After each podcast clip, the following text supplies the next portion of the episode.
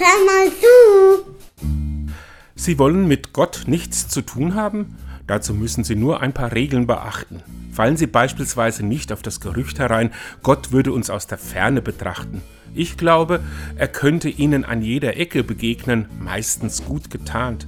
Doch wenn sie es vermeiden, über Sinnfragen nachzudenken, die über Karriere und Wohlergehen hinausgehen, dann sind sie schon einmal gut geschützt vor Gottes Begegnungen. Statt sich an der Schöpfung als ein unbezahlbares Geschenk zu erfreuen, sollten sie sich lieber anderweitig beschäftigen, zum Beispiel mit Geldzählen.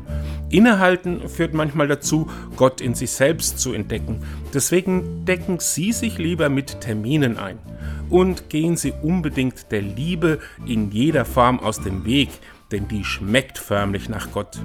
Wenn Sie das alles beherzigen, sind Sie auf dem richtigen Weg zu einem gottlosen Leben. Dass man so glücklich und erfüllt lebt, kann ich mir allerdings nicht vorstellen. Und tschüss!